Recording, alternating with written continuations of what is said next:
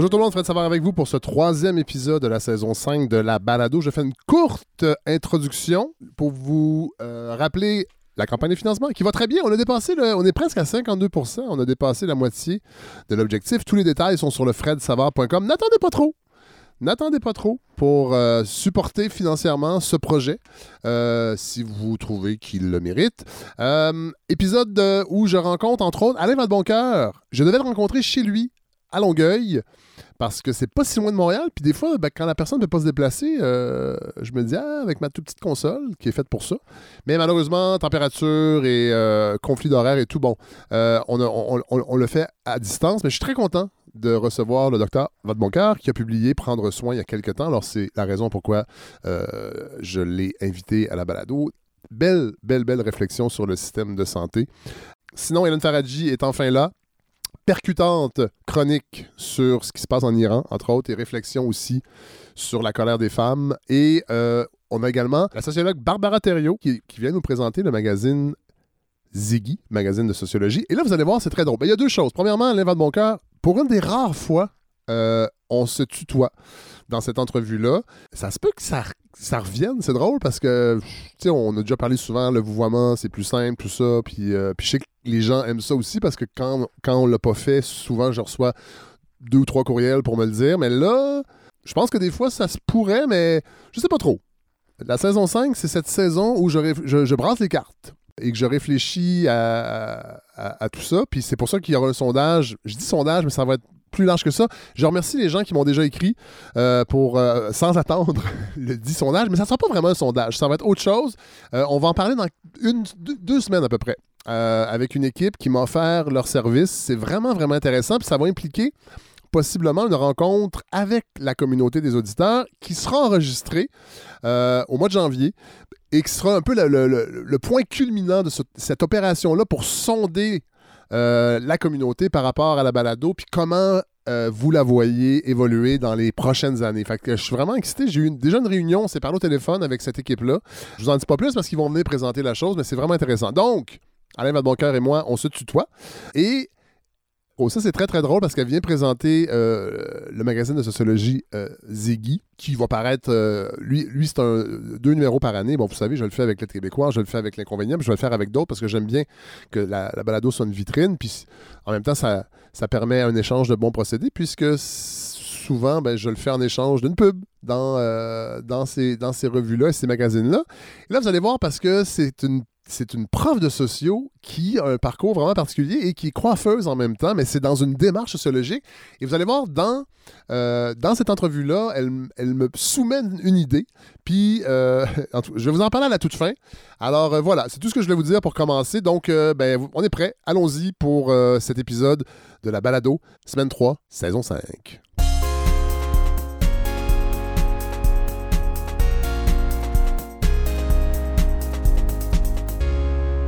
Alors, on retrouve avec beaucoup de plaisir Hélène Faradji. Salut! Salut Fred, comment ça va? Ça fait longtemps qu'on s'est pas vu. Trop longtemps. Bon, voilà, vous êtes là. Voilà. Euh, et vous vouliez parler, et ça tombe bien, ça tombe bien, puis en même temps, c'est triste, parce que votre sujet est encore d'actualité. Oui, c'est ça, exactement. J'ai gardé la même chronique Oui. que celle que j'avais prévue pour la semaine passée, Oui. ce qui est déjà un indicateur que les choses vont pas très bien. Non. Mais Ceci dit, oui, il y a de l'espoir. il y a toujours de l'espoir. On parle de hein. l'Iran. On parle de l'Iran, entre autres.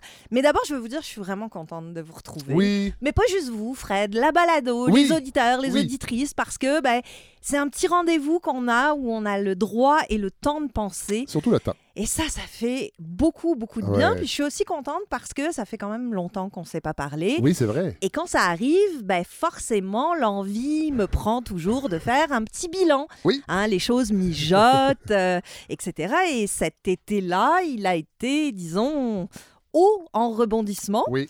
Euh, je vous ferai pas un retour euh, sur les élections parce que, bah, qu'est-ce que vous voulez qu'on dise? Non, non, non. On a pris les mêmes, on a On recommencé continue. avec, on s'est assis bien carré sur l'idée de changer le monde. C'est le nouveau ancien Québec. On peut appeler ça comme ça. Arc. On peut juste se consoler en se disant que, bah écoutez, au moins, c'est pas Georgia Meloni. Non, non. Ah, c'est à peu près le seul. euh, Il paraît qu'elle n'est pas si pire. Elle est pas si pire. J'ai bah, lu ça quelque Ouais, part. on attend de voir euh, jusqu'à quel point elle est pas si pire. Mais non, c'est ça, mon, mon regard a eu envie d'aller vers ceux qui n'ont pas abdiqué, Oui. comme nous.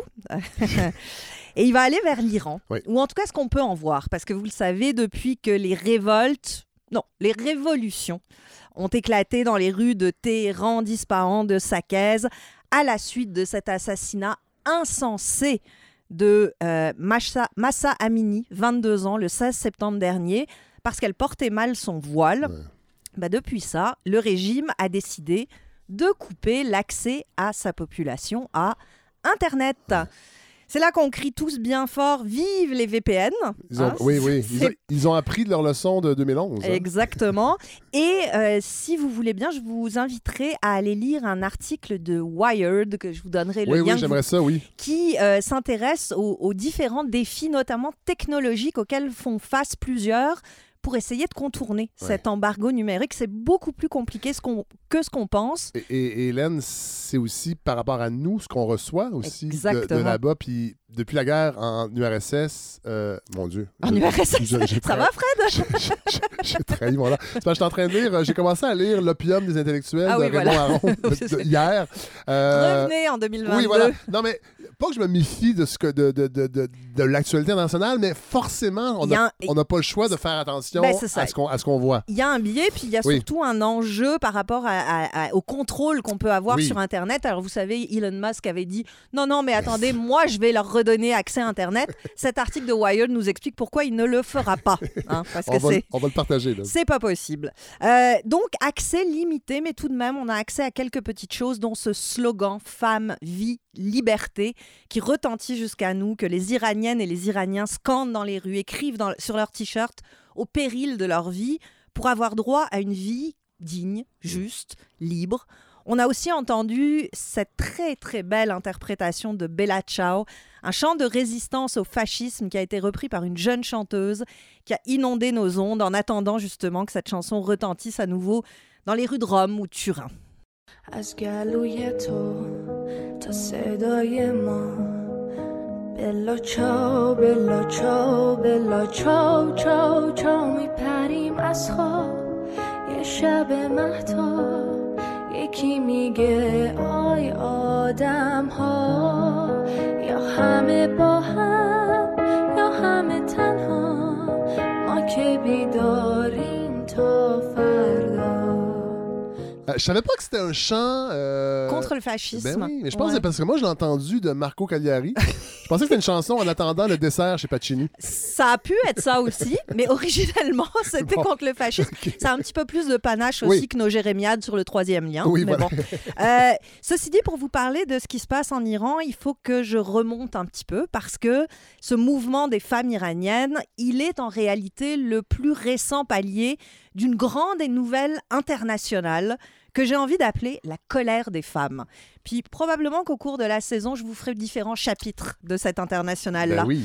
C'est une colère qui palpite, qui bouillonne, qui crie, qui en peut plus de se faire dire quoi faire, comment le faire, quand le faire, qui refuse que maintenant les femmes soient une marchandise comme les autres, qui s'insurge contre les mains au cul, les c'est pas de ma faute, monsieur le juge, elle portait une jupe, contre les agresseurs qui ne sont pas condamnés pour protéger leur carrière.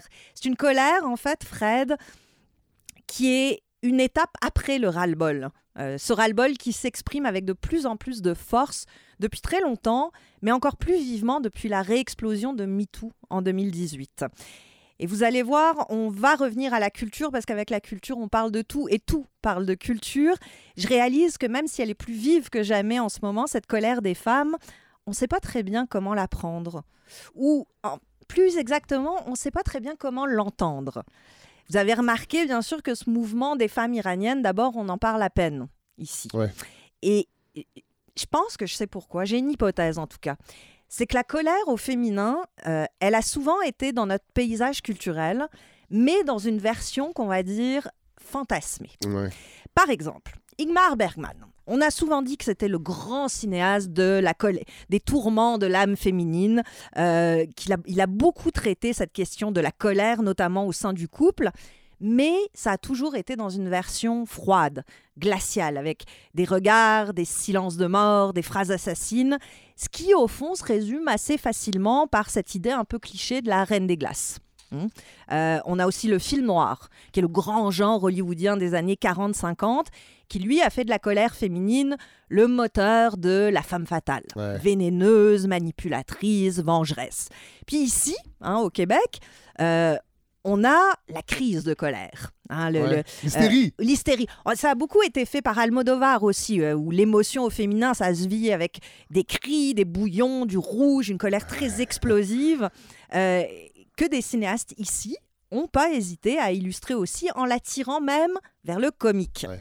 Hein, euh, à moins que le rire naisse de notre malaise de Ouais. voir une femme qui sort de ses gonds, donc de la norme, elle aussi fantasmée de la douce épouse, mais ce sera le chapitre 2 de la colère des femmes. Alors si vous vous demandez de qui je parle, on va écouter d'abord ça. J'ai pu euh, observer. Il me semble que votre garçon, je sais que vous êtes une mère monoparentale, mais vous ne trouvez pas qu'il pourrait profiter d'une présence masculine dans la maison de temps en temps? Hein? Une petite touche d'autorité masculine, ça ferait du bien.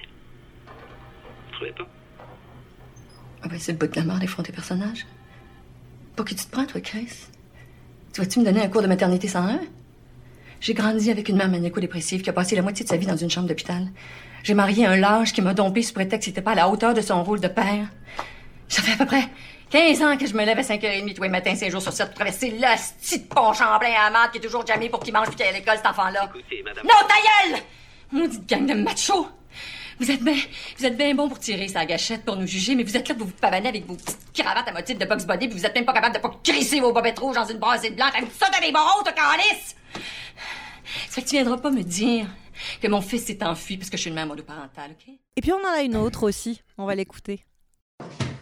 Toi, là, t'as tellement la face poignée dans tes affaires, tu vois plus clair. Hein? As-tu déjà manqué de quelque chose avec nous autres? Hein? Dis-le! Ouais, mon cas Non, t'as jamais manqué de rien, mon petit gars. Regarde-toi en face, je pense pas que tu crèves de faim non plus. T'as dit que je pèse des tiroirs? T'as ta de garde des étoiles? On vient encore de t'acheter un nouveau bicycle? On t'a inscrit des scouts parce que monsieur aimait plus ça le baseball? Toutes tes crises d'affaires, tu t'as demandé du écœur avec je qu'on les achète, les eu. Tu finis toujours par tout avoir ce que tu veux. Puis t'en as jamais assez! Le lendemain, tu recommences! Je veux ci, je veux ça, pourquoi si moi l'ai pas? T'es rendu compte à quel point tu nous épuises avec ta maladie de toujours demander des affaires? Ouais, Anne Dorval et Sandrine Ouais. Bisson dans les films de Xavier Dolan et Riccardo Troggi.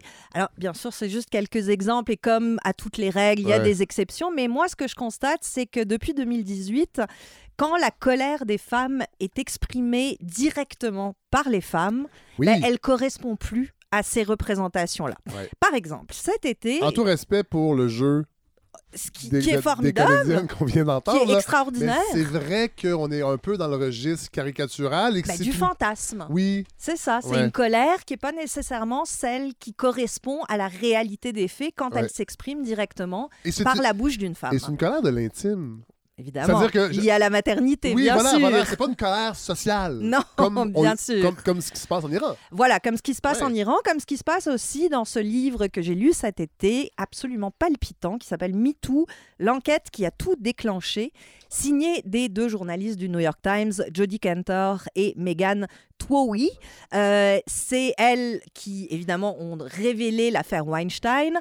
Elle nous explique dans ce bouquin-là comment, avant ça, tout est né de l'affaire Trump et comment tout a continué avec l'affaire Kavanaugh. Vous vous souvenez de ce juge à la Cour suprême euh, qui lui aussi avait été dénoncé puis ça n'avait rien donné, évidemment. Mais ce bouquin-là est absolument palpitant. Mais ce ce qu'on lit sous leur plume, c'est que cette colère des femmes, elle s'est déversée dès qu'une vanne a été ouverte, oui, mais qu'elle a souvent été accompagnée de peur.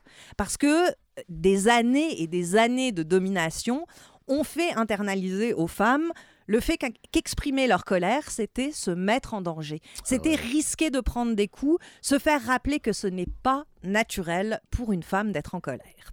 J'ai aussi lu l'extraordinaire Cher connard de Virginie Despentes Oui. qui, elle, prend comme point de départ la colère des femmes. Elle a toujours été la grande écrivaine de la colère des femmes, mais d'habitude, elle l'explorait en tant que telle. Dans Cher connard, elle la prend comme point de départ. Et elle en fait la base d'une reconstruction des rapports hommes-femmes et même femmes-femmes en livrant un, plaidoyer pour le dialogue, pour la paix. Alors, elle cherche pas le consensus, elle cherche pas à apaiser personne, mais elle ouvre l'idée qu'être en colère ne peut déboucher sur quelque chose que si cette colère aide à se mettre entièrement nu dans toute sa complexité, sa vulnérabilité, ses défaillances, et c'est absolument brillant.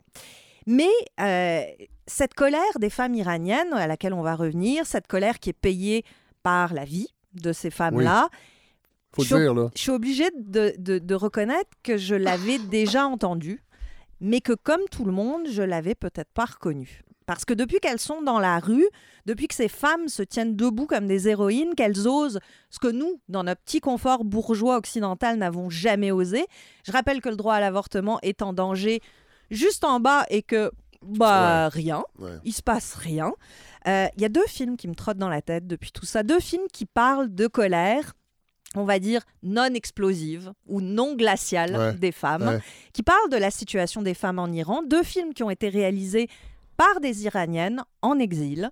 Deux femmes qui s'éloignent donc du fantasme de cette colère froide ou explosive pour dire au contraire que la colère des femmes, ben, c'est d'abord le grand lieu de l'imagination et de la construction. Que cette colère, elle se passe différemment de ce qu'on imagine, mais qu'elle est drôlement plus efficace. Alors le premier de ces films, le plus évident, c'est Persepolis de Marjane Satrapi, d'abord une BD en quatre tomes, qui a été adaptée en film avec Vincent Paronneau en 2007 où elle raconte sa vie avec un dessin en noir et blanc très clair, très simple.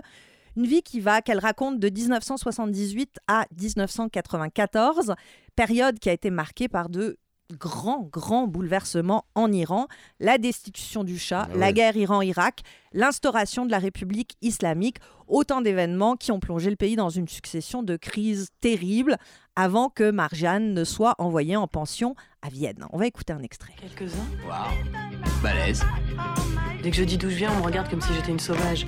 Pour eux, nous sommes tous des cinglés fanatiques qui passent leur temps à hurler en se tapant dessus. Dans la vie, tu rencontreras beaucoup de cons. Reste toujours digne et intègre à toi-même.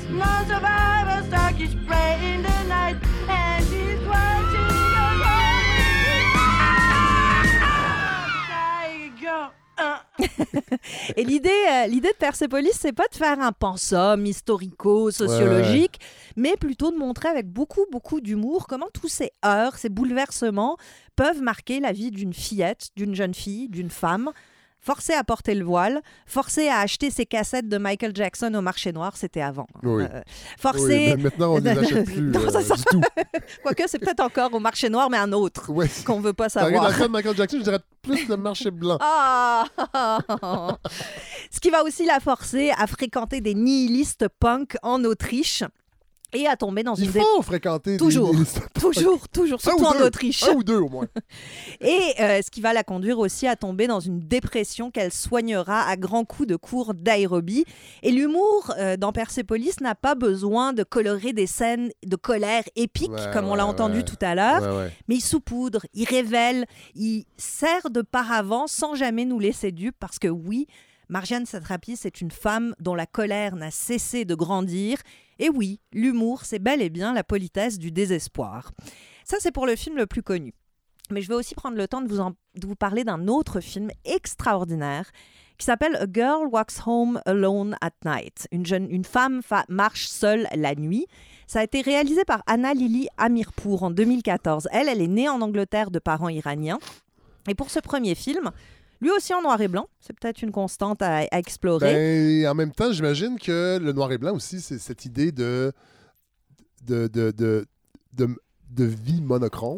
de vie monochrome. Dans une, dans une, une dictature de la pensée aussi. Absolument. dans ces sociétés-là, là. C'est aussi quelque chose de très atemporel. Oui, donc qui traverse les temps, mais vrai. tout en, en, en sou- en- disons en instillant l'idée que les choses ne changent jamais Ouais, voilà. réellement. Voilà, voilà. Donc ce film, euh, elle a inventé une ville en Iran qui s'appelle Bad City déjà. C'est extraordinaire. Et bien sûr, dans cette ville, tout le monde par- par- parle farsi, mais surtout, dans tout le monde survit dans un lieu qui est gangréné par la dope, par la violence. C'est du bonbon si vous aimez le cinéma. Ce film-là, il y a du Jarmouche, du David Lynch, du gothique graphique, du Robert Rodriguez, du Giallo, du Ennio Morricone, du Sophia Loren, du James Dean. Mais il y a surtout cette fille qui marche seule la nuit, recouverte de la tête aux pieds d'un tchador noir. et qui débarrasse la ville de ses déchets. Ah ouais. Jusqu'à ce qu'elle rencontre un jeune homme qui, malgré tout, persévère à croire au bien.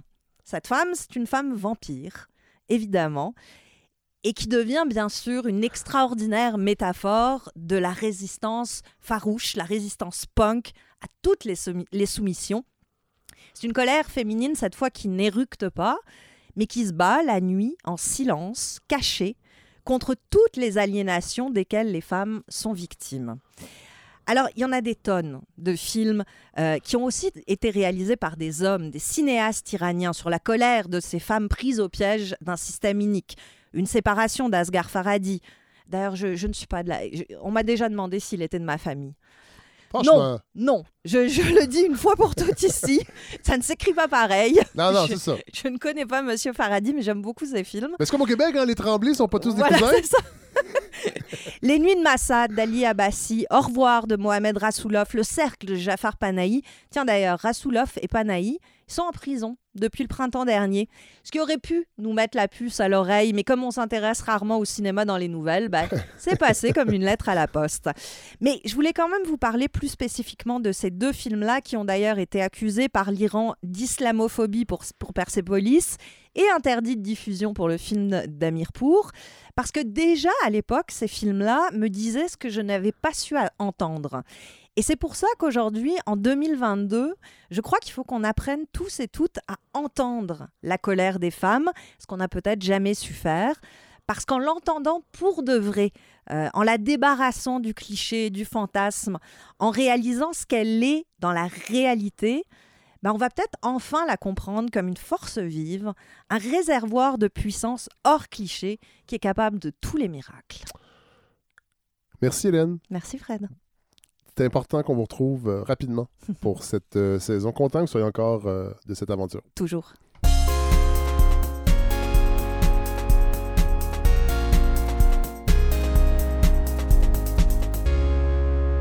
Alors, c'est avec beaucoup de plaisir que je reçois Alain Vadeboncoeur euh, à la balado. Bonjour, euh, docteur Vadeboncoeur. Oui, bonjour Fred, comment ça va? Ça va très bien. Ben, on vous reçoit parce que vous avez publié il n'y a pas très longtemps un nouvel essai, Prendre soin au chevet du système de, de- de santé chez Lux. Et évidemment, je vous suis comme bien des gens sur les médias sociaux. Et j'avais envie que vous veniez parler un peu parce que j'ai trouvé vra- vraiment cet essai-là intéressant. C'est un livre vraiment qui. Parce que tu dis aussi, euh, regarde, tu vois, j'ai déjà pris le pli. Tu dis que l'annonce de la réforme euh, de Christian Dubé en mars 2022 euh, a été un peu un déclencheur parce que tu as été frappé par l'air de déjà-vu de ce fameux plan qu'on nous promettait et qu'on nous promet toujours pour la réforme euh, du système de santé. Oui, ben ça a été le déclencheur. tu sais, il y a toujours un déclencheur quand on fait des trucs comme Oui. ça. Et effectivement, ben, tu sais, moi, j'ai beaucoup écrit et depuis pas mal longtemps sur le système de santé. Oui. Euh, je te dis, puis là, ben, évidemment, il y a la pandémie. J'ai beaucoup écrit là-dessus, mais je n'étais pas, retourné, euh, pas retourné sur le fond de la question. Et euh, quand le, le plan a été présenté, ben, j'ai comme allumé, j'ai dit, regardons ça. Ben, D'abord, effectivement, ça me ramenait à beaucoup de choses euh, auxquelles j'avais déjà réfléchi, que j'avais déjà été confronté, que j'avais Ouais. déjà été impliqué. Et c'était des thèmes connus et je me disais, tabarouette, euh, ben d'abord, il y a beaucoup de stock dans ce plan-là. Et d'autre part, ça serait peut-être le temps de refaire une petite réflexion où est-ce qu'on en est rendu en partant de, finalement, de, d'où est-ce qu'on vient. Donc, en remontant un petit peu en arrière. C'est un, peu ça l'angle. Ça m'a donné le goût de le faire parce que, tu sais, on, peut toujours dire, euh, on se résigne, tout va mal, c'est la catastrophe, on, on va tous mourir.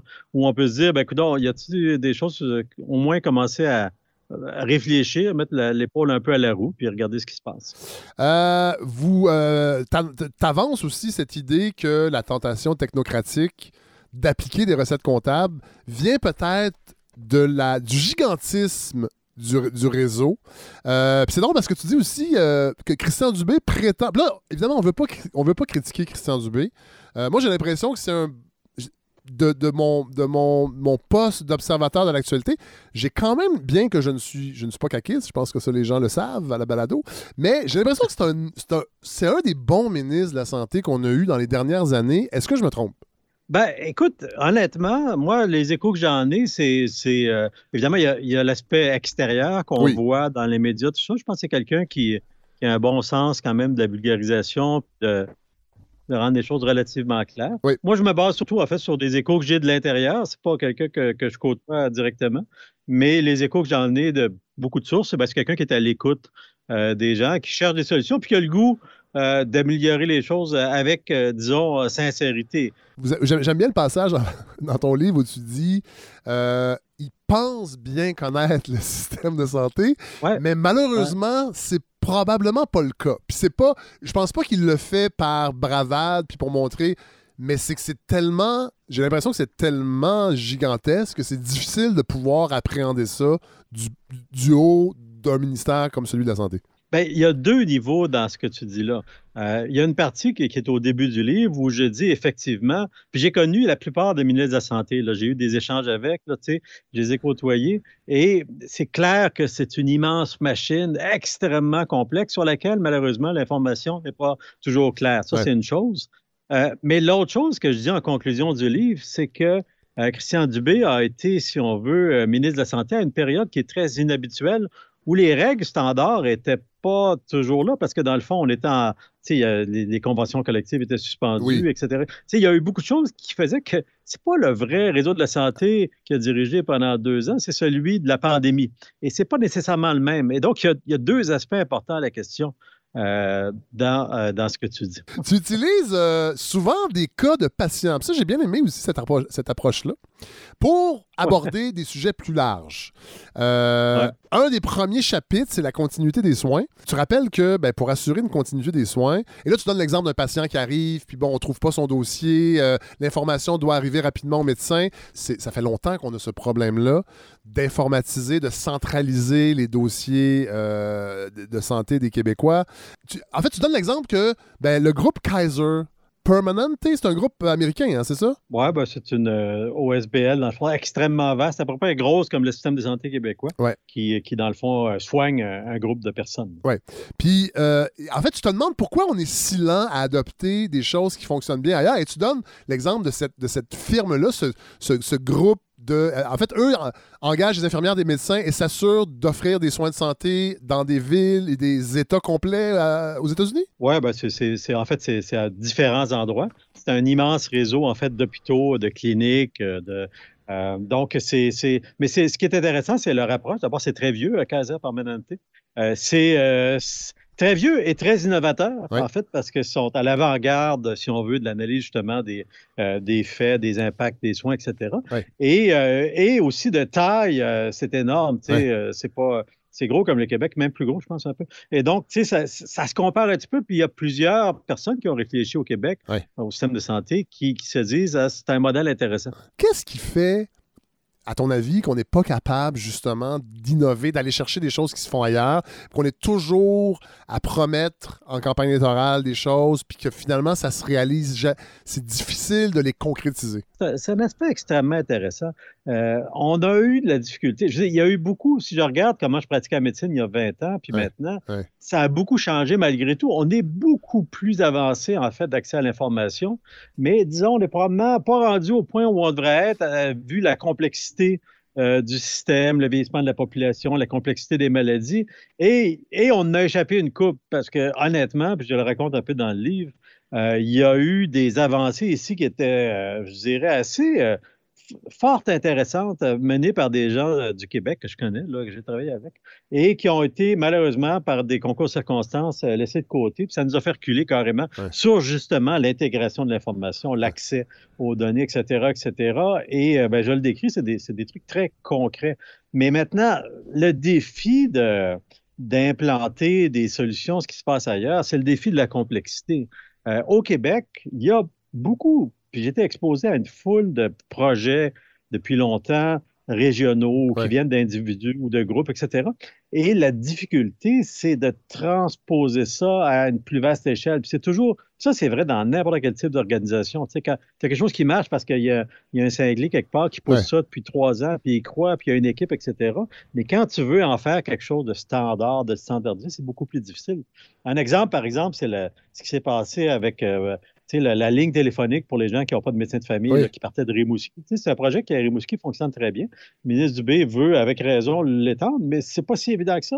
Parce qu'à Rimouski, c'est un, un écosystème assez particulier. La plupart des gens ont des médecins de famille, Ouais. euh, il y a une bonne intégration des soins. Et c'est pas parce que ça marche là que ça va être aussi facile de le faire à grande échelle. Et c'est tout le défi, en fait, de mettre ces, ces projets-là à plus grande échelle. Parce que de l'inventivité, de la créativité, il y en a au Québec euh, abondamment, je dis. C'est juste fâchant, puis je le sais, euh, je ne vais pas revenir là-dessus parce qu'il y a eu plein Ouais. de blagues qui ont été faites là-dessus, mais tu sais que le fax soit encore aussi utilisé dans le réseau de la santé, le- c'est quand même mais le- ouais. capoté. C'est pas un mauvais outil. Fait que le problème, c'est que c'est pas de la vraie information, mais pour transmettre euh, une pièce d'information d'un endroit à l'autre rapidement, de façon sécurisée, c'est quand même pas pire. Ben, c'est pas pire. Le problème, Le- c'est qu'on en a le- plus. On en a plus. Il y a juste les pharmaciens puis les médecins qui ont des fax. c'est ça.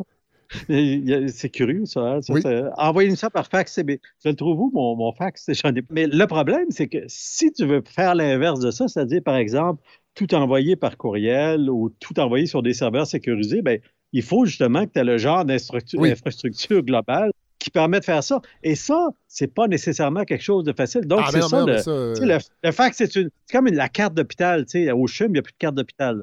Mais la carte d'hôpital, c'est pas un mauvais outil pour transmettre un bloc d'informations rapidement sur une feuille qui n'est pas dans un ordinateur. tu sais. C'est une adaptation à une situation. Mais il reste que, effectivement, euh, on n'a pas ce qu'il faut, si on veut, pour tout faire de façon intégrée, transmettre les requêtes, les résultats, etc., parce qu'on a eu des problèmes de développement de ces aspects-là Ouais. que d'autres systèmes euh, ont très bien réussi. Puis même au Québec, il y en a des endroits où ça se passe comme ça, mais c'est un peu patché. Il y, a, il y a quelque chose de- qui m'a beaucoup interpellé dans, dans ton essai, euh, Alain, c'est le rôle du patient. Euh, parce Ouais. que toi, tu t'estimes. Moi, j'ai pas lu ça ni entendu ça souvent.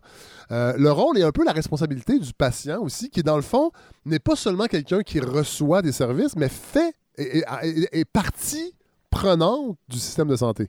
Ben, il y a tout un virage hein, vers le rôle du patient. Moi, je te dirais, quand, tu sais, moi, ça fait quand même 30 ans, 32 ans que je pratique.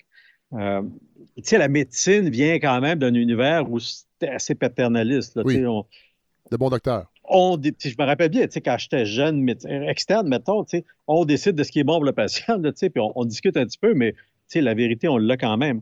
Et et il y a quand même tout un mouvement qui existe, qui est très réel depuis 10, 15 ans, où le, où le patient devient un partenaire. Ceci dit, c'est un gros, gros changement de culture, mais ça part de quoi? Ça part de la formation des nouveaux médecins. Les patients sont intégrés là-dedans maintenant. Ça part de l'implication des patients partenaires à l'université. Maintenant, il y a des groupes dans toutes les universités, il y a des responsables de ça. Dans les hôpitaux, c'est un peu plus lent, mais c'est la même chose. C'est tout un mouvement qui reconnaît une chose extrêmement évidente. C'est que c'est pas le doc qui va décider ce qui va arriver au patient, c'est le patient qui doit consentir et être d'accord, puis faire, euh, si on veut, un team avec le, le, le doc et l'équipe, les infirmières, tout ça, pour décider où est-ce qu'on s'en va. Ouais. Et la façon que j'ai aussi euh, pris ce- ce- ces, passages-là euh, sur le rôle du patient, c'est aussi quand même, euh, parce que vous, vous- vous y accolez une réflexion, tu y accoles une réflexion sur, ben, est-ce qu'on peut-être qu'on dépiste beaucoup trop, qu'on Ouais. accorde trop d'importance au ce que, ce que, ce que, ce que tu appelles les bien portants, qui est un concept du euh, médecin et auteur américain Norton Adler. Et, et- pour toi, c'est- les gens en santé accaparent beaucoup de ressources dans le système de santé. Ben, beaucoup, c'est un grand mot, euh, mais en accapare suffisamment pour probablement que ça explique un peu les problèmes, de- une partie des problèmes d'accès en première ligne. Ça, c'est une vieille réflexion. Mais tu parles quand même de 5 milliards en coût, là, les soins inutiles. 5 milliards par année Ouais. en coût. C'est beaucoup, ça. Mais ça, c'est pas nécessairement sur les gens en, en bonne santé les bien portants. Ça peut être aussi des tests que tu fais à répétition, si on veut, sur des gens malades. Oui, oui, je comprends. Mais, euh, mais pour l'aspect bien important, c'est une vieille réflexion. Effectivement, c'est Norton Adler qui, qui, euh, qui, a, qui, avait lancé cette idée-là, mais c'est toute l'idée de la pertinence des soins, Ouais. qui est euh, aussi une nouvelle affaire en médecine. On en parle euh, depuis peut-être une dizaine d'années concrètement. Peut-être il y a cinq ans, il a commencé à avoir des vrais congrès là-dessus. Ouais. Puis, mais c'est encore tout à fait nouveau. Ça veut dire simplement, on peut-tu se concentrer sur les soins qui ont un vrai impact sur la santé des gens, c'est-à-dire soit que ça allonge leur vie, ça améliore leur qualité de vie, puis le reste, on peut-tu laisser tomber ça. Ouais. Et, et dans laisser tomber ça, c'est quoi? Ben, c'est les bilans annuels de santé, les prises de sang annuelles, les Ouais. rendez-vous réguliers, qui, en fait, il y a des bonnes démonstrations que ça ne change pas grand-chose à la vie des gens. Ouais. Donc, ça ne donne pas grand-chose d'investir là-dedans et ça prend une partie de l'accès à la première ligne. Moins qu'avant, je pense que la médecine change actuellement de façon assez évidente. Mais, on- puis encore là, si je remonte 30 ans en arrière, on était très loin de ça. Là, on commence à dire, regarde, on va voir les gens quand il y a des symptômes, tout ça, mais le reste du temps, on n'a pas besoin de les voir tous les ans là, pour leur dire bonjour. Puis, euh, ça dépend vraiment de qui on parle. Puis là, on parle évidemment des gens les moins malades dans tout Ouais, ça. ouais, ouais. Et donc, euh, mais il y a une transformation encore là qui, je dirais, commence autour de la pertinence. C'est un, très, un sujet extrêmement intéressant. J'avais écrit là-dessus pas mal dans mon livre des ordonnances en 2017. C'était un peu l'angle général du livre. Et j'en glisse des mots ici, mais c'est un sujet qui est à à la fois passionnant et, Oui. et- et tout un défi du point de vue de, de, de comment on, on fait de la médecine, dans le fond. Oui, parce que tu inclus dans le rôle du patient la connaissance. Ça a l'air. Tu sais, quand on le lit, on est comme Ah oui, c'est vrai, mon Dieu, ça. C'est tellement sensé, mais la connaissance des règles de base du corps humain pour savoir si éventuellement je dois me rendre ou non à l'hôpital. Puis ça, toi, tu, tu plaides pour que l'école, entre autres, euh, qu'il y ait des cours euh, au secondaire, de, de- de- de- une formation sur, sur comment fonctionne le corps humain, puis quand est-ce qu'on peut ou non aller à l'hôpital. Ben, en fait, j'essaie de trouver une façon, parce que moi, ça fait longtemps que je fais de la vulgarisation Oui. euh, scientifique, surtout autour de la médecine. Oui. fait, c'est c'est probablement mon deuxième métier. Et je ne peux que compter, on parle beaucoup de, de l'analphabétisme fonctionnel des gens là, en lecture, mais je veux dire, si je regarde ça de façon générale sur l'aspect soins, santé, corps humain. La, littératie gens corporelle, on pourrait appeler ça comme ça. la- Ah, la- écoute, je sais pas s'il y a des. Mais les gens, ont- dans le monde, dans ce que je peux en déduire, Ouais. soit en parlant avec des patients, soit dans les échos que j'ai sur mes écrits ou les réseaux sociaux, les gens ont quand même des notions extrêmement limitées de, des affaires que, il me semble, qui sont un peu de base, justement, qui permettent de décider donc, je vais dire à l'hôpital, je ne vais pas, ou qu'est-ce que je fais?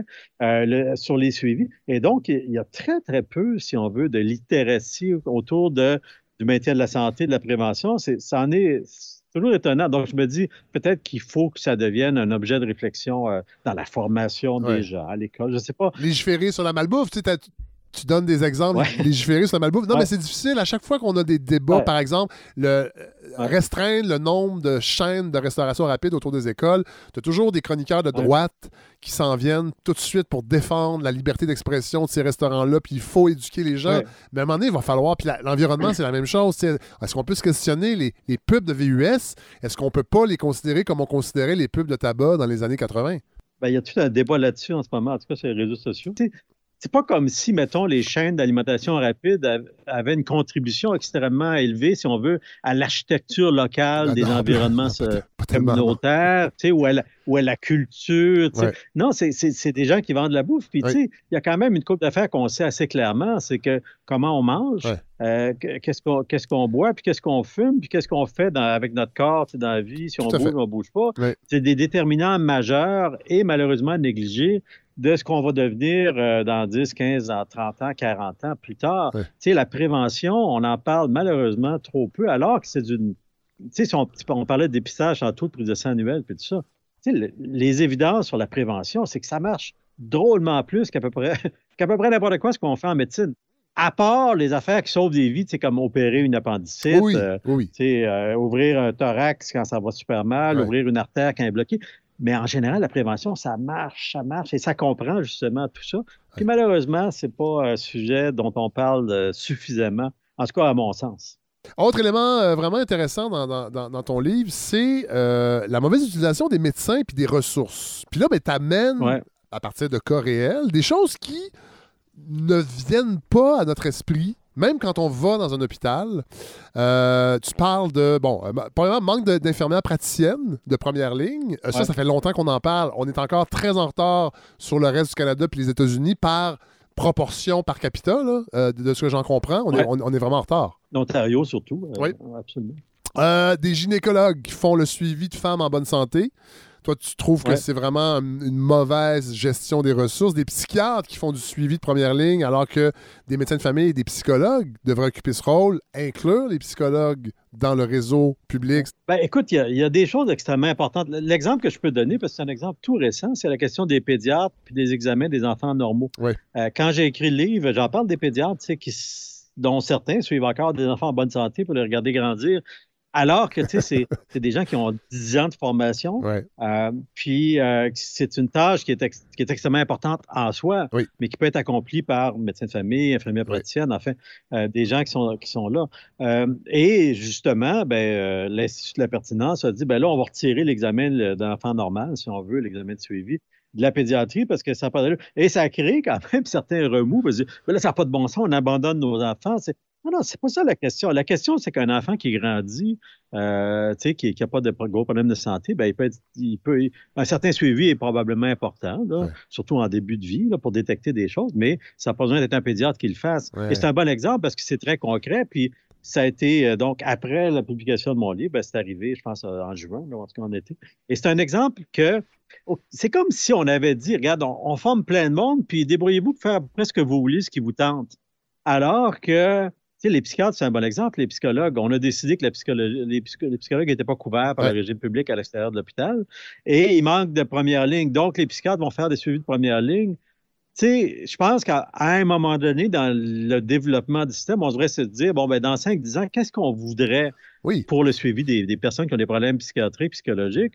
Puis là, planifier en fonction de ça et non pas dire, bon, ben là, écoute, euh, les médecins de famille, ils sont, sont pris à l'hôpital, donc ça va être des psychiatres qui vont faire ça, puis les pédiatres vont suivre les enfants en bonne santé parce que les médecins n'ont jamais le temps de les voir, puis ils répondent pas à la clinique. Tu sais, c'est comme, on laisse les choses par défaut, Ouais, ouais. alors que, dans le fond, ça n'a pas vraiment de sens qu'un pédiatre suive un enfant en bonne Non. santé. Tu sais, ben, ça a du sens. Je veux dire, si on avait 10 000 pédiatres Oui, au ça. Québec, pourquoi pas? Oui. Ça coûterait cher, par contre. Oui. Mais euh, c'est- des ressources quand même très précieuses qu'il faut, si on veut, accorder aux besoins. Puis Oui. le besoin, ben, c'est au minimum des enfants qui sont malades. Parce que tu rappelles qu'on a moins de médecins au Canada que dans les pays d'Europe.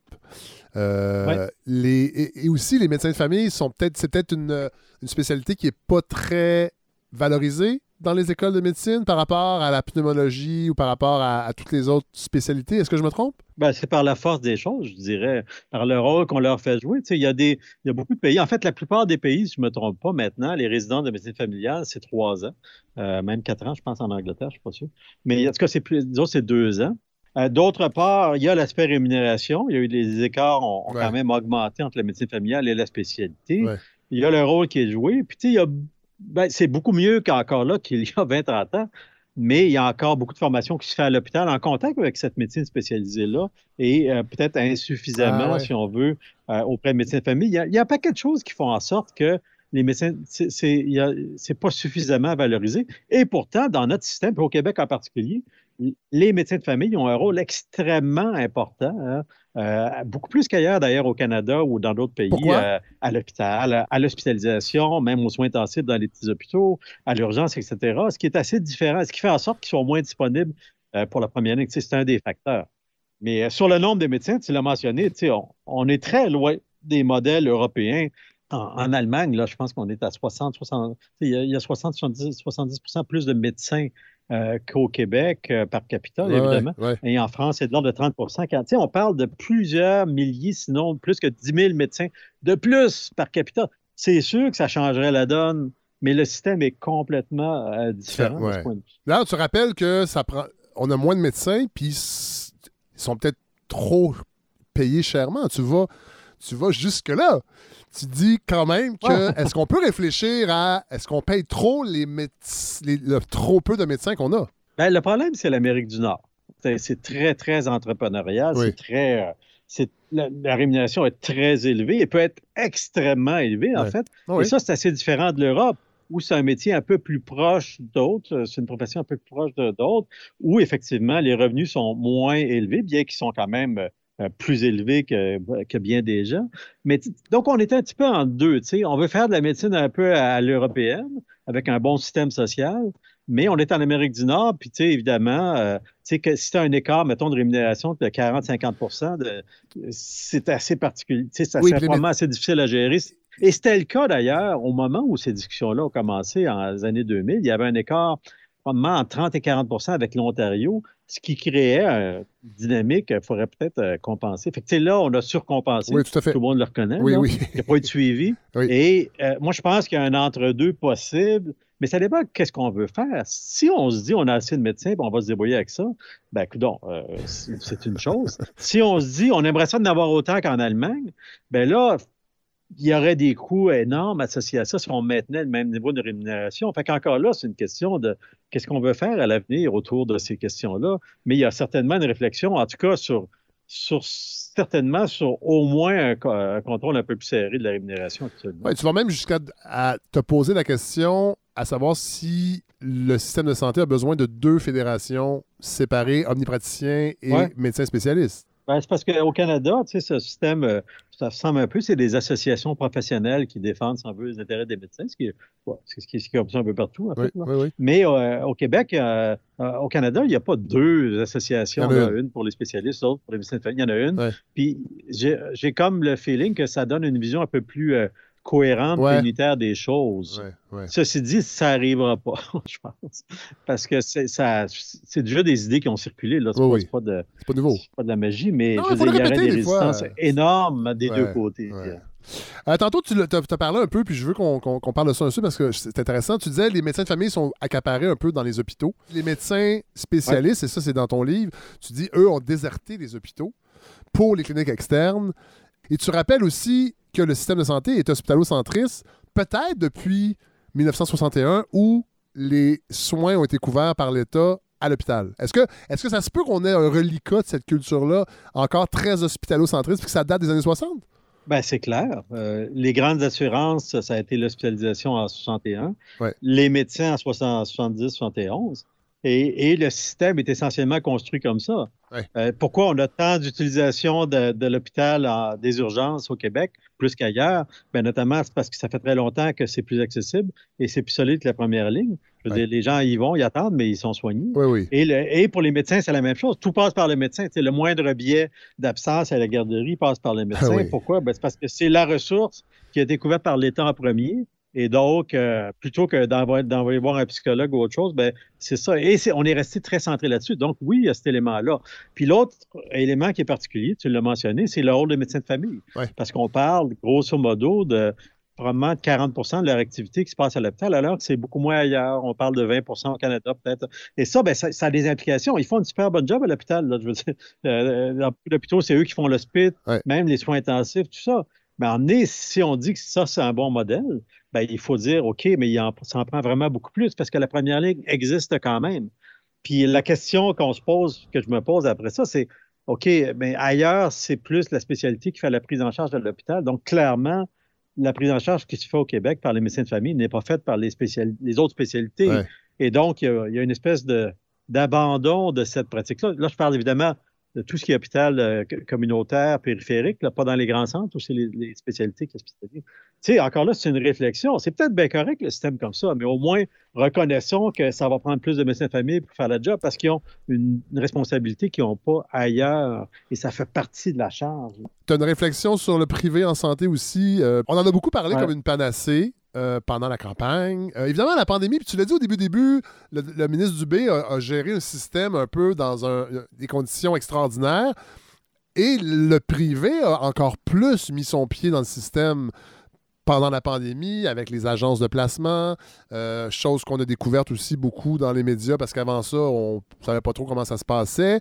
Puis toi, tu mets vraiment une mise en garde sur accroître la place du privé en santé. Je mettrai un bémol sur ce que tu dis. Ce livre-là, c'est un peu la suite d'un livre que j'avais écrit, mon premier, mon premier essai, en fait, en, en 2012, Privé de soins, où, euh, qui s'adressait directement à cette question-là de front. Et à l'époque, il y avait beaucoup, euh, beaucoup de fronts, justement, qui étaient là. Il y avait, je ne sais pas si tu te rappelles, les PPP, il y Ben avait oui. ticket modérateur. Oui. Il, y avait une série, si on veut, d'attaques à la couverture publique, à- à- à- si on veut, au système, au système universel, etc. Et il y avait plusieurs, euh, si on veut, lobbying qui poussaient dans toutes les directions pour avancer. Et à ce moment-là, j'étais j'étais dans MQRP. On avait fondé les médecins québécois pour le régime public et c'était, il y avait beaucoup, beaucoup de choses à faire. Ouais. Je te dirais que, puis je le commence comme ça, mon, mon livre, c'est que je fais le bilan de ça et j'en parle, parle de certains aspects dans le livre, surtout de deux, mais il y a beaucoup moins de pression pour, par exemple, si on prend, je sais pas moi, les PPP, ils n'en parlent plus trop parce qu'ils se rendent compte que finalement, c'est peut-être pas si génial que ça. Le ticket modérateur, on n'en parle pas non plus parce qu'on connaît les effets pervers, etc., etc. Ouais. Il y a, de façon générale, moins d'attaques euh, de, euh, qui, qui poussent vers la privatisation qu'il y en avait il y a 10 ans, de façon générale. Euh, les, les, éléments qui restent, c'est deux aspects que je traite. C'est d'une part la, ce qu'on appelle la prestation privée, ben, que tu l'as mentionné, donc euh, de faire faire des chirurgies, mettons, dans des cliniques privées plutôt qu'à l'hôpital pendant la pandémie euh, comme SUPAP, puis ça existait, puis ça existe encore. Et l'autre aspect, c'est le plus un mode de financement qui n'est pas du financement euh, privé, mais c'est le financement à l'activité qui peut ouvrir la porte à certaines affaires. C'est les deux que j'aborde parce que honnêtement, si je regarde l'horizon, il y a toujours ce type de pression-là. Mais tu sais, même, euh, tu sais, il y a plus grand, si on compare, si on veut, les plateformes, même des partis politiques, tu sais, l'ADQ, à l'époque, allait très loin. là, Ben, le Parti vers- conservateur a vers, repris, euh, a, a repris ce, ce- oui, a repris ça. Oui. Mais, ça- mais, mais l'ADQ était l'opposition officielle, là. Non, c'est vrai. Et, et le Parti conservateur n'est pas vraiment l'opposition officielle. Ouais, et donc, la DQ, euh, la- disons, la- la- la la- DQ est au pouvoir aujourd'hui. Ouais, D'une certaine mais- mais- façon. Oui, mais pas avec le programme de l'ADQ de l'époque, loin de là. Je veux dire, le plan du B, il y a certains éléments que moi je questionne, j'ai de certaines réserves, mais c'est pas un plan pro-privatisation du système Non, de je santé. pense qu'on est assez Et intelligent. ça, ça, pour moi, c'est une différence fondamentale. Ouais, mais Alain, Alain Vadeboncoeur, t'as pas l'impression qu'ils sont plus intelligents que ça, puis que en dos, pas en douce, pas, pas derrière notre dos, mais il y a, moi je suis sûr qu'il y a des pressions à l'interne. Euh, tu sais, je peux pas croire que quelqu'un comme Yuri Chassin, qui a été longtemps à l'Institut économique de Montréal, qui est député de Saint-Jérôme de la CAQ, va pas mettre de la pression pour plus de privés en santé. Euh, Est-ce que dans le plan du B, j'avais lu des mini-hôpitaux euh, complètement privés pour des. Bon, mais ça reste que c'est toujours des brèches. Puis, tu sais, il y a, le, risque de cannibaliser le réseau parce que ça va prendre des gens, on en manque déjà, ça va prendre des gens pour aller travailler dans ces cliniques-là privées, donc qui vont déserter le système public. Puis qu'à la longue, on va, on va être comme dans une tâche d'encre qui va toujours grandir, grandir, grandir, grandir, grandir. Ben, je veux dire, ce que tu dis là, euh, d'abord, la pression, c'est, elle existe tout le temps. Là. Oui. Ça, il n'y a pas de doute. Il y a Oui. toujours des gens qui vont pousser vers ça. Euh, ce que je te dirais, c'est qu'actuellement, la tâche, si je compare à il y a 10 ans, elle a beaucoup rétréci. Bon. Sur, euh, surtout sur les modalités. Ce qui reste, c'est exactement ce que tu as décrit. Euh, et, et le risque, les hôpitaux privés, à ma connaissance, c'était pas dans le plan du B, mais c'est apparu dans le, La campagne. électorale, si je ne me trompe pas. Ouais, ça se peut. Ouais.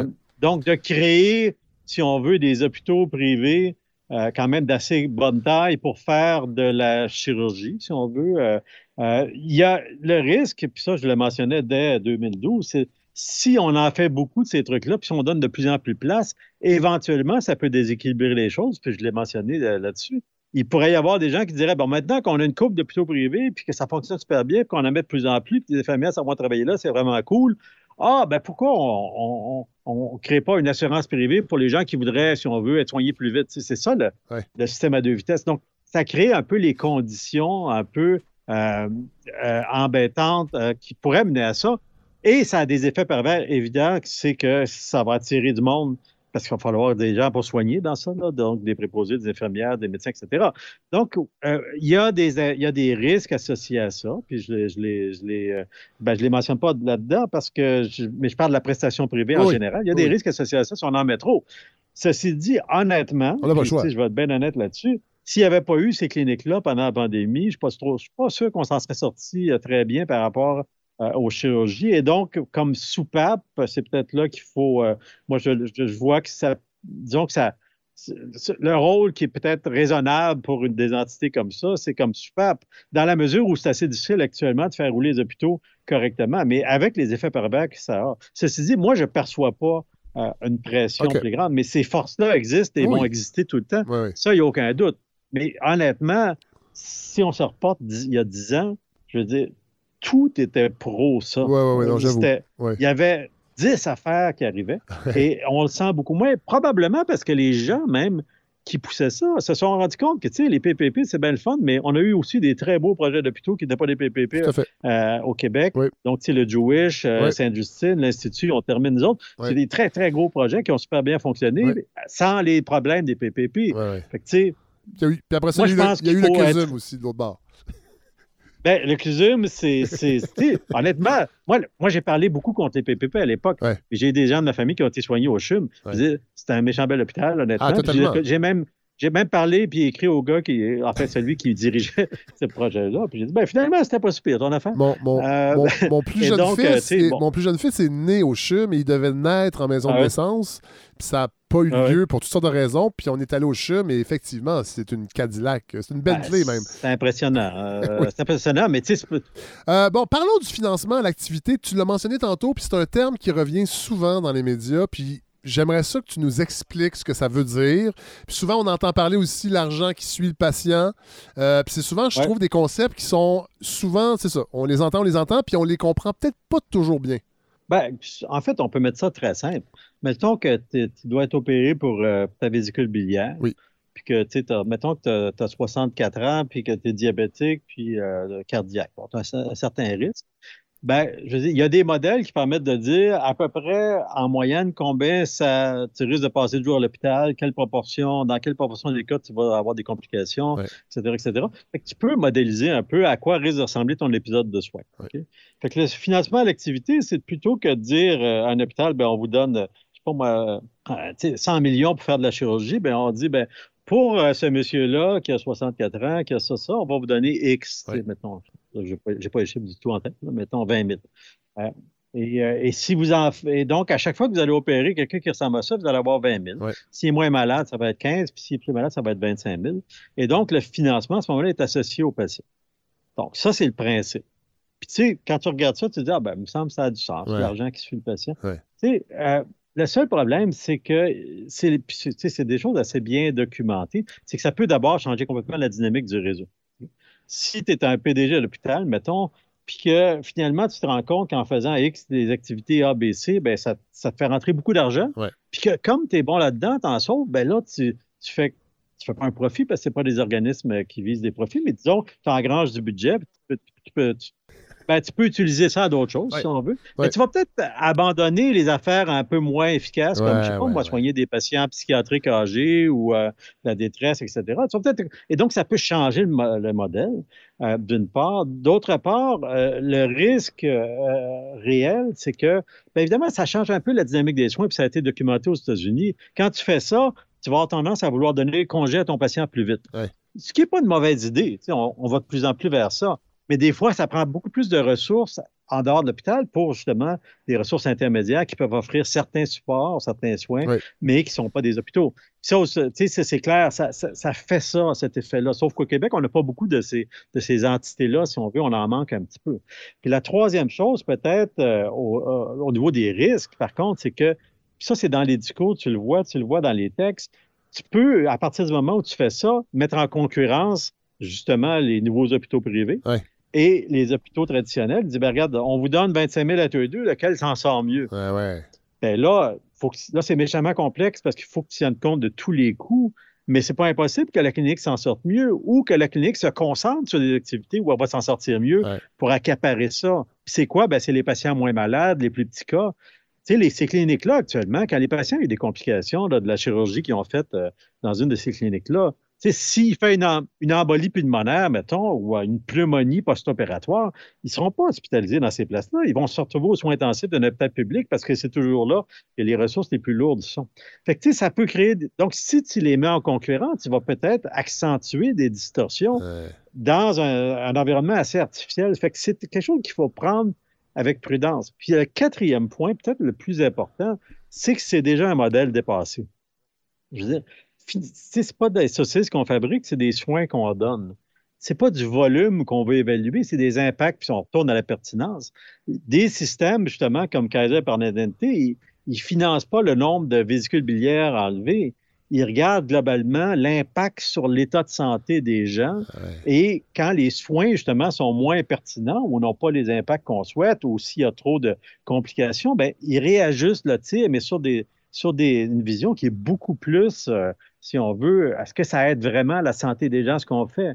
Ouais. On ne paye pas des saucisses, on paye vraiment, est-ce que ça vous aide à mieux vivre? Et ça, c'est, et ça, c'est, si on allait vers ça, on n'est probablement pas équipé pour le faire, il faudrait peut-être déjà être à un niveau de réflexion de, beaucoup plus complexe, avancé, mais on n'est pas vraiment équipé pour faire ça. Fait que, il y a beaucoup d'aspects là-dedans, mais grossièrement, c'est un mode de financement qui qu'on fait miroiter comme une solution un peu miracle, mais il faut vraiment la regarder avec attention. Mais Je, je- je finis- je vais, je vais terminer avec une phrase parce que, bon, on n'a pas tout abordé, mais je veux quand même en laisser pour que les Ouais. gens puissent avoir le goût d'aller acheter le livre et le lire. Euh, vous rappelez à la fin qu'en tant que patient, je trouvais ça beau, en fait. Vous dites, on a la responsabilité d'être exigeant envers notre réseau de la santé, de résister au Ouais. discours. On n'a plus les moyens. On a l'impression que c'est comme devenu une fatalité. Puis vous- tu rappelles que Ouais. non, il faut être exigeant. C'est notre réseau. Il est à nous. C'est un réseau public. Puis notre rôle de Ouais. patient, oui, c'est d'être en santé pour y aller le moins souvent possible, mais quand on en a besoin, d'avoir des attentes euh, élevées parce qu'on le mérite d'une certaine façon, puis il faut être exigeant, puis on est capable de l'être.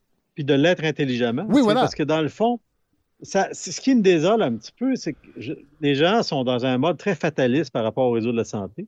Souvent à tort d'ailleurs, parce qu'il y a bien d'affaires qui fonctionnent bien, mais bon, euh, ce qu'on voit, les urgences, euh, l'accès, etc., c'est, c'est difficile. Et donc, c'est, c'est comme, bah, tu sais, je prends l'exemple des urgences. Mais il reste qu'il y a un fatalisme. Les urgences, on sait bien sur la même chose.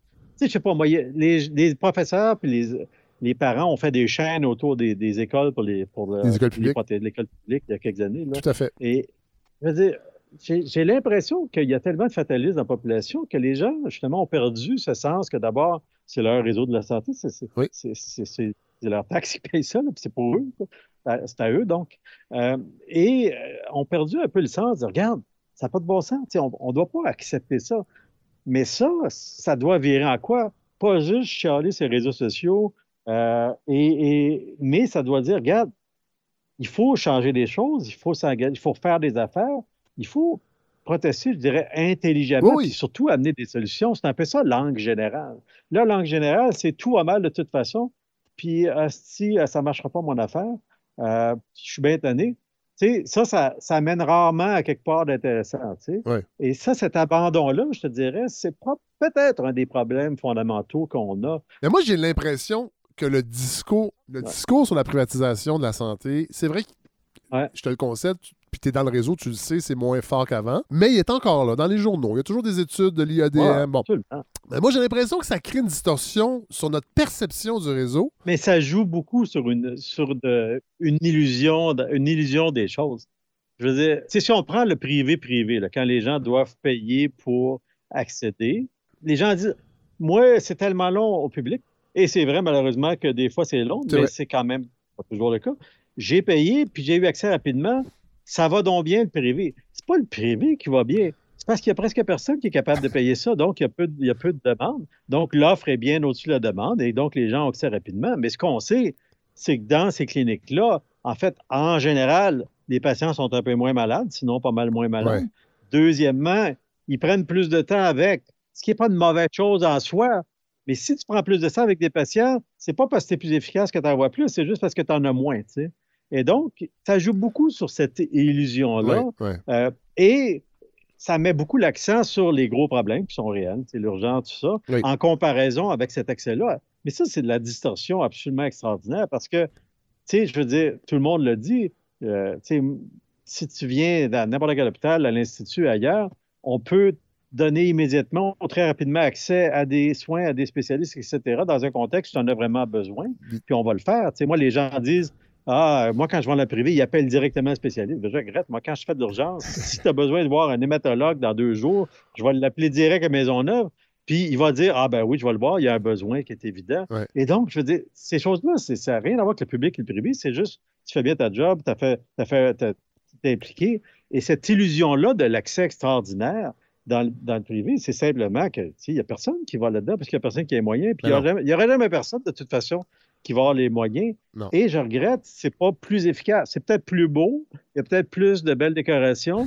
puis euh, peut-être qu'ils ont un peu plus de temps, mais, tout, mais c'est pas parce c'est pas c'est pas parce que c'est plus efficace, c'est donc. Et ça, ça joue. Puis je suis d'accord avec toi. Ça donne continuellement l'image que le privé, c'est donc extraordinaire, le public, Ouais. ah, ça va très mal. Ouais. Mais c'est juste une distorsion et fait. des biais énormes sur ce qui est mentionné et des intérêts qui sont derrière ça, il faut, pas- faut le dire aussi. Ouais. faut choisir ses maladies. Quand tu rentres à l'hôpital avec une, euh, une pierre au rein, là, ça niaise pas. Moi, je l'ai Ouais. eu, là, puis tu niaises pas dans la salle d'attente. Puis l'asthme, une crise d'asthme majeure, là, ça non plus, habituellement, tu... Fait que c'est ça. faut bien choisir ces maladies dans, dans- dans le système public, puis on rentre direct. Ouais, ouais. Ben, Pierre Aurin, moi, je connais ça, j'en ai eu, imagine-toi donc. Ah ben mais euh, moi aussi. Je suis pas allé à l'hôpital. Ah non? Non, j'ai- j'ai toffé ça. Ah, Et, ok. euh, mais Ah, que attends, je savais c'était. Mais t'es-tu en train Hein? de faire le coq que c'était pas. Ah non, moi, j'ai, j'ai, j'ai- j'ai- je, je vomissais, euh, j'étais pas capable de me tenir debout, puis ils m'ont mis sa morphine. Ah, ben, je N'étais pas loin de là, mais, euh, mais Ah, euh, c'est- je je suis tough à la douleur. Ce qui est bien, mais, c'est- mais ce que je veux c'est- dire, c'est que ce j'avais bien, pas c'est des...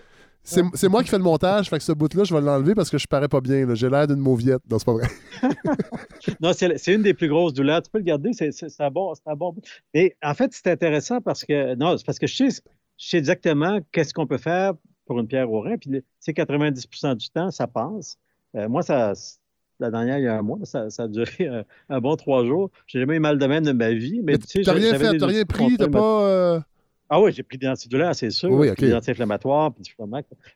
Mais ce que je veux dire, c'est que je- il y, a, il y a toujours une notion d'inquiétude aussi. Je savais exactement ce que j'avais. C'est ça, moi, je qu'il le savais pas. Là, moi, je le complications savais pas. possibles.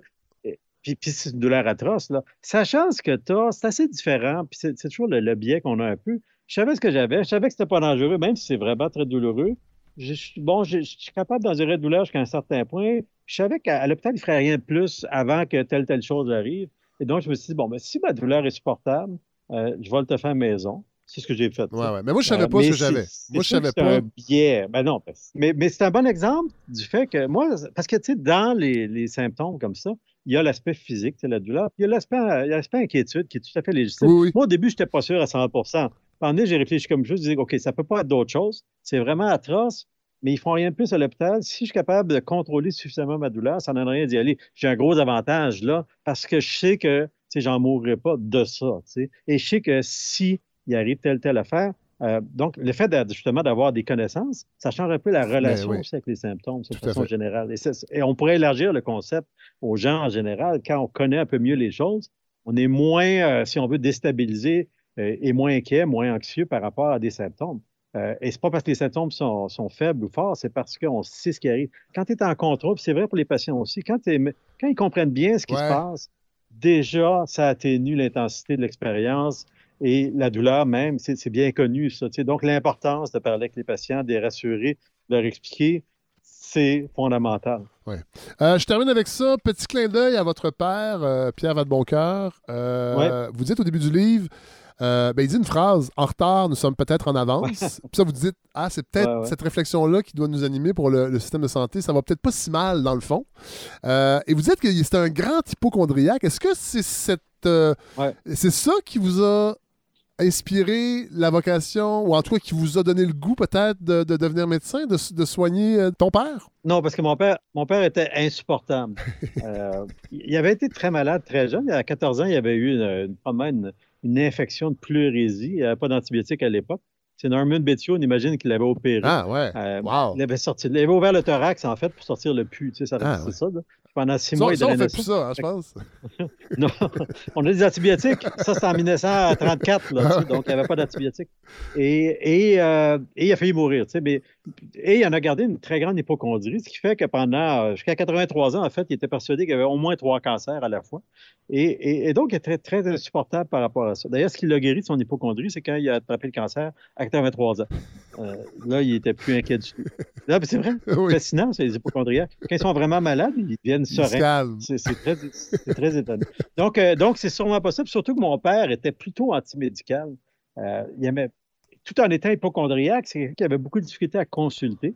Donc, il y avait un chum qui était en même temps son médecin, tout ça, mais tu sais, c'était genre, il, il avait, c'était plus une relation euh, littéraire qu'une relation euh, médicale, on pourrait dire. Et, euh, et euh, il était, je veux dire, mon, mon père a écrit des pamphlets incendiaires contre les médecins dans les années, euh, à la fin des années 69-70, au moment de l'assurance maladie, il était à CSM, et, et j'ai retrouvé ça c'était- c'est vraiment, euh, c'est quelqu'un qui aimait vraiment pas Ouais. euh, la profession. Et donc, même, moi, je, suis un peu, ce choix-là est presque un choix anachronique et je suis presque le mouton noir parce que Ah oui. c'est- vraiment pas autour de moi. J'ai mon grand-père, j'en ai plus, plus anciens. Et quand je, et donc, il aurait pu avoir une forte réaction. Peut-être qu'il aurait pu me renier. Ben oui. De, mo- de mon choix de vocation. Mais finalement, euh, quand j'ai eu mon diplôme, il avait la compte. Mais tu sais, mon, mon père, tout en ayant été de gauche et à 7 ans, c'est quand même quelqu'un qui est né à Outremont, tu sais, d'un fils de pharmacien. Euh, et donc, il y avait quand même un petit fond, tu sais, qui faisait fond bourgeois. que, finalement, c'est un petit fond bourgeois, euh, qui, qui, qui- qui- qui a peut-être reconnu là-dedans. Je dois dire que j'ai eu la chance euh, de loin de le croiser à l'aparté, au début des apartistes. Euh, Ouais, il, ok. venait, il venait, euh, voir Ouais, ouais, ouais. des spectacles. Et j'ai reçu, euh, l'été passé, Mathieu Bellil m'a offert Un amour libre, euh, où, il, où il décrit, dans le fond, votre croissance de petit garçon. C'est très touchant comme livre. Est-ce qu'on vous en parle souvent de ce livre-là? Et en fait, mon père avait écrit ce qu'il m'a dit, le livre en utilisant mon prénom initialement. Euh, Ah oui. Et, euh, et il l'a changé pour euh, Oui. créer peut-être une, certaine distance avec le sujet. Tout à fait. Mais il y a une histoire derrière ça. C'est parce que mon père était donc était dans la CSM. Oui. Et entre 1950 euh, puis disons ma naissance en 63, il était très très souvent sur la route en négociation, etc., etc. Et C'est des grosses années. cette hein, euh, on, on le rappelle. c'est des- ben, sais, les années c'est des- 50, oui, voilà. les grosses les grosses grèves, ouais, c'est ils sont Chartrand, qui, est- qui est mon parrain, en fait, qui était son grand ami, etc.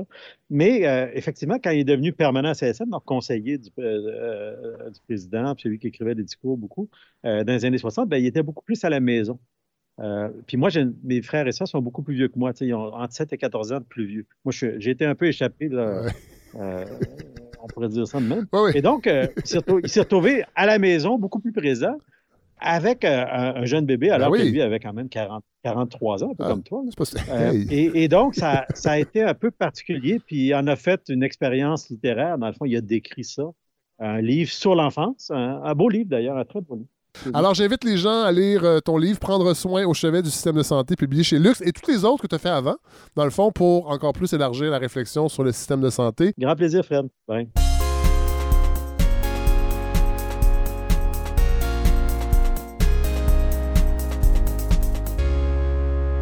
Alors, la balado aime beaucoup euh, parler de magazines, parler de revues. On le fait avec l'inconvénient, on le fait avec Lettres québécoises. Là, on va le faire avec CG, et j'ai avec moi euh, Barbara Thériault. Bonjour. Bonjour. Vous êtes prof de sociologie à l'Université de Montréal? Oui, Ziggy, hein? Ah, c'est Ziggy? Oui, pour Siegfried. C'est le petit nom Bon, de ben, Siegfried Krakauer. S-I-G-G-I. Oui. Fait qu'on dit Ziggy. Ben, tu peux le Vous pouvez le prononcer à l'italienne. OK, bon, OK. Alors, Ziggy. ouais. Parlez-nous un peu de ce, mag- ce- ce- ce magazine-là, la démarche qu'il y a derrière ça. euh, Ben, ça a parti. Le Ziggy, c'est un projet qui a, pas- qui a démarré il y a deux ans, mais ça existe depuis, dans nos têtes, dans, quelques re- représentants de Ziggy, ça existe depuis déjà peut-être six ans. OK. Euh, on a décidé à l'Université de Montréal de faire une sociologie plus élégante, plus drôle, Ouais. belle, Ouais. euh, pas plate. Ouais.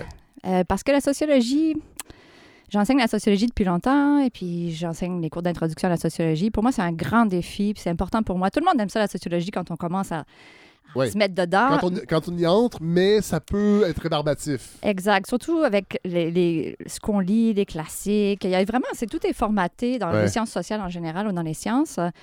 Euh, et là, on essaie de, de développer nos qualités d'observateur, d'aiguiller notre regard, de profiter de toutes ces qualités qu'on a en tant que sociologue, et puis de les mettre à profit pour euh, présenter des choses plus grand public.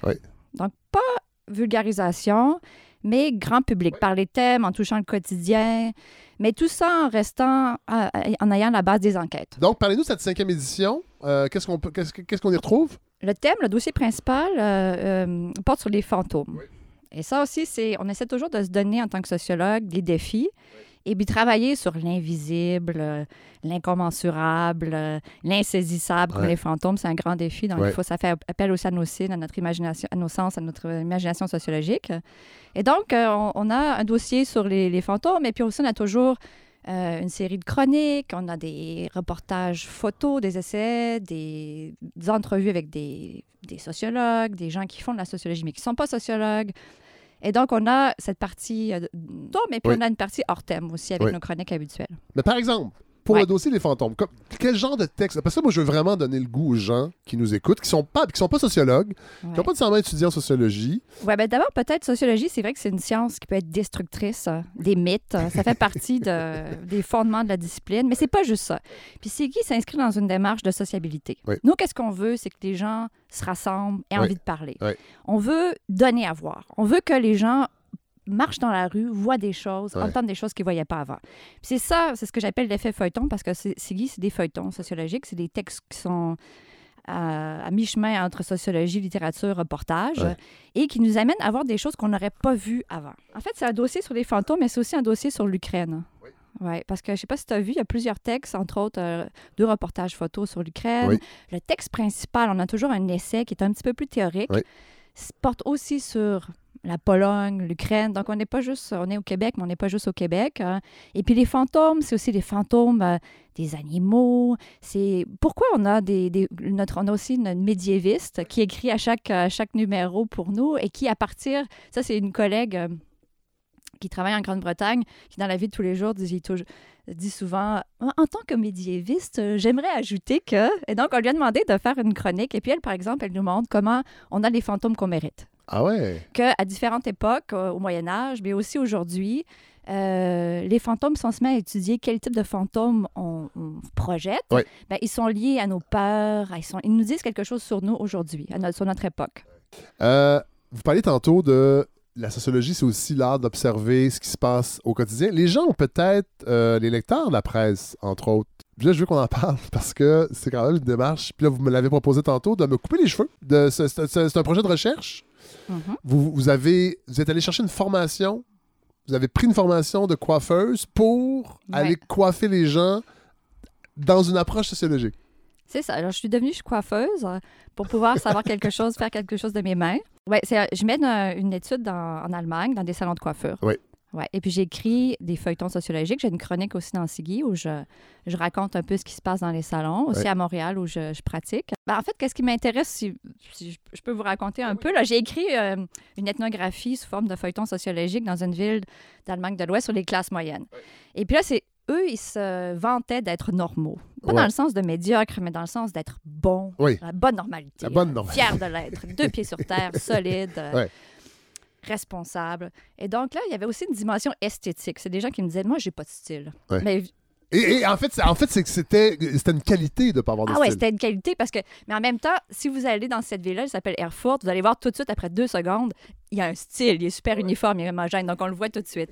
Donc, je donc ça, ça se peut pas d'un point de vue sociologique pas avoir de style. Donc là, je me suis mis à réfléchir à ça, et puis je me suis dit que je m'intéresserais aux productrices, aux producteurs De style. de style et Ouais. de normalité. Ouais. Parce qu'en fait, les coiffeurs disent qu'ils font de tout, puis que c'est un métier un peu artistique, mais bon, je m'excuse, Il y a des euh, tendances, hein? coiffeuses et coiffeurs, mais vous reproduisez aussi beaucoup. euh, dans, en Allemagne où j'étais, j'ai travaillé dans un barbershop, ça c'était génial. Euh, tout le monde avait la même coupe. Ouais. Euh, Tout le monde avait un ça, a- fade, tout ouais. le monde ressortait avec... La avec coupe de cheveux même est facteur- peut être facteur de normalisation. Là. Ben, tout à fait. oui. On produit, on peut devenir euh, un citoyen normal euh, dans cette ville d'Allemagne-là si, euh, si on va chez certains coiffeurs. Pour, le pour le magazine Ziggy, on peut se le procurer où? Euh, Évidemment, moi, je vais mettre un lien sur la page Facebook de la balado. pour, J'imagine on peut le commander numérique, mais moi, je suis un- comme bien des gens, je pense, j'aime bien avoir l'objet entre les mains. Où on peut se le procurer? Le mieux, c'est d'aller dans une librairie indépendante. Oui, Euh, Toujours. euh, Il faut toujours aller dans une Oui, librairie une librairie indépendante. indépendante. Et puis, euh, l'acheter sur place. Ils l'ont. Ils dis- il est distribué partout. OK. Même en Europe, il paraît. En Europe, depuis le printemps aussi. Ouais. Très intéressant. Merci, Barbara Thériault. Euh, puis je vais mettre les liens. J'espère qu'on a donné le goût aux gens. euh, Enfin, il faut arrêter des fois de réfléchir. hein. C'est comme, euh, c'est comme la danse contemporaine ou les arts contemporains. Il faut arrêter de se demander si on peut ou non. On y va. Puis, fait que c'est la Ben, même les chose textes, pour ça. On les se textes, plonge. on écrit. Nous, notre, notre, euh, devise, c'est d'écrire pour nos mères. Donc, on veut que ce soit que nos mères euh, aient envie de. Parce que souvent, les étudiants, si je peux me permettre, Ben oui, ben oui. les, les étudiants, les parents viennent maintenant aux journées, euh, de- les portes euh, ouvertes. Euh, et, viennent, euh, maintenant les parents viennent et puis ils sont très stressés. Qu'est-ce que qu'est-ce qu'on fait avec le métier de sociologue? Ah ouais, Puis ça, c'est ouais, quoi la sociologie? Ah c'est vrai que c'est difficile à expliquer Oui. en, en, en 8 minutes ou en Oui. 30 secondes. Oui. Euh, et là, c'est un peu de répondre à cette question-là, de voir qu'est-ce qu'on fait, fait en tant que sociologue. Et puis c'est aussi euh, ben, euh, montrer qu'est-ce qu'on fait. Puis c'est pas si sorcier que ça.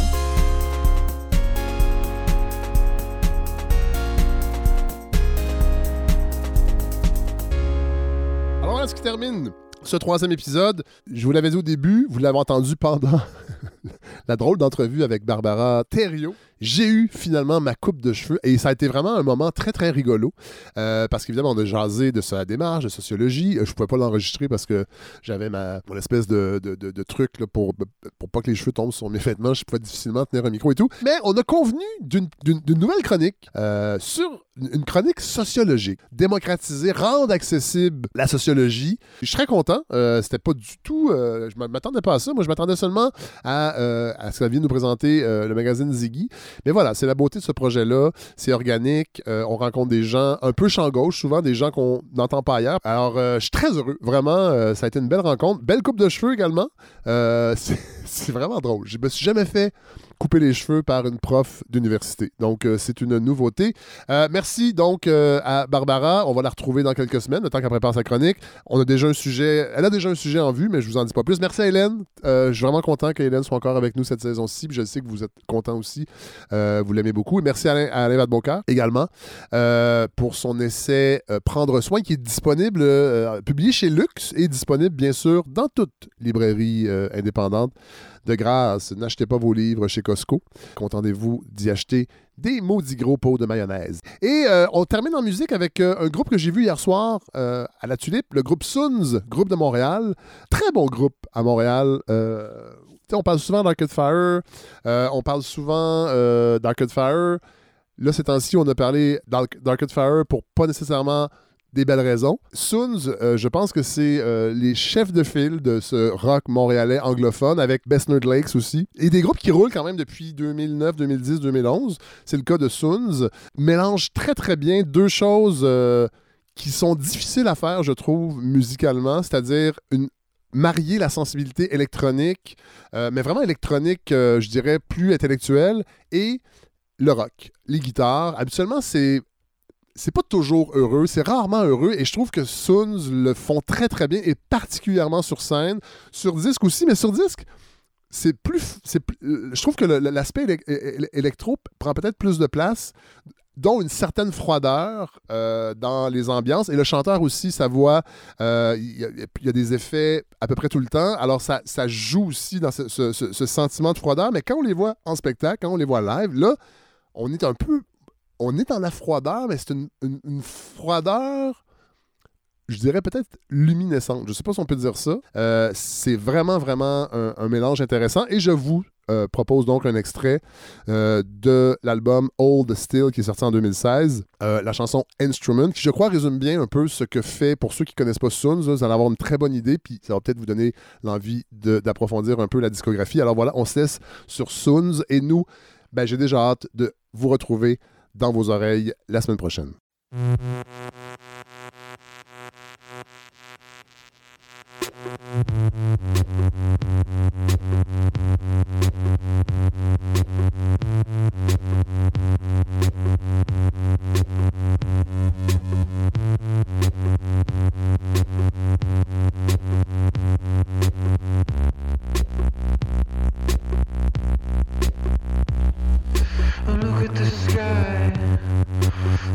Oh,